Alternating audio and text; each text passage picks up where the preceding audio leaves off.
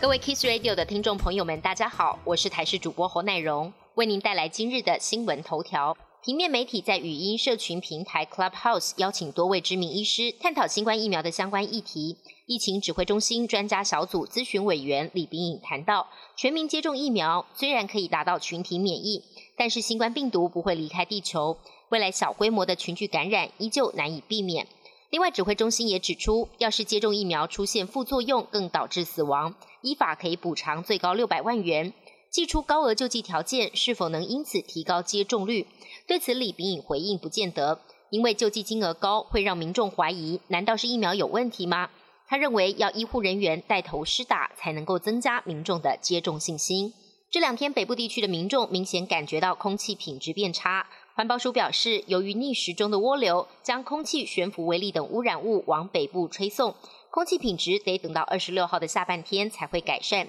环保署也要求台电公司西半部五座燃油及燃煤电厂同步降载运转，而双北市政府也只是辖内各三座垃圾焚化厂，从昨天下午五点到今天上午五点降载百分之二十，预计在明天二十七号北部空品就转为普通等级，中部以北扩散条件佳，只有南部地区容易有污染物的累积，等到二十八当天北部空品再转为良好等级。整个台湾空气品质会明显好转，民众可以好好享受廉价。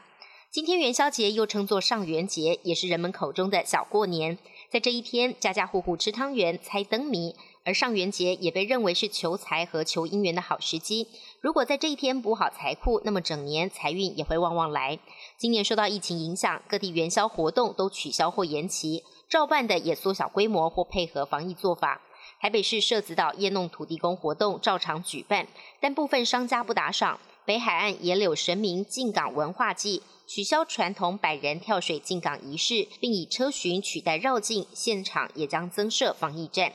美国五角大厦证实，稍早美国在叙利亚发动空袭。周一驻伊拉克美军遭受火箭炮攻击之后，美国总统拜登下令空袭叙利亚境内由伊朗支持的武装组织。这也是拜登上任以来首波的军事行动。二十二号有至少两枚火箭弹落在巴格达绿区的范围内，这个区域是美国及其他外国使馆的所在地。伊拉克局势历经数月来相对平静之后，这是一周内发生的第三度袭击。英国女王伊丽莎白二世分享接种疫苗的经验，她表示一点也不痛，呼吁民众勇于接种。九十四岁的女王跟九十九岁的夫婿菲利普亲王，今年一月接种了疫苗第一剂。女王被问到接种疫苗的体验，她笑着说：“就我的经验，接种疫苗没有害处，过程挺快速。许多民众都寄信给我，惊讶于接种疫苗竟然这么简单，一点也不痛。”女王表示，接种疫苗之后，她感觉受到了保护。她也表示，她理解对某些人而言，接种疫苗可能有困难，